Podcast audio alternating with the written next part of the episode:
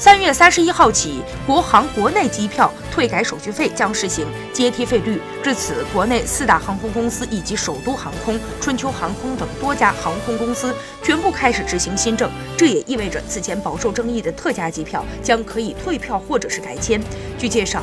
截止到目前，已经有二十三家航空公司陆续发布了退改签阶梯费率规定，尚有不到十家航空公司仍未发布。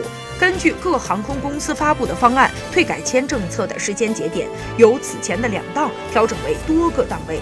总体来看，各航空公司时间费率设定略有差别，但相比于此前仅有的起飞前两小时以上及两小时以内两档退改签的规定，新标准均为越早退改费率越低。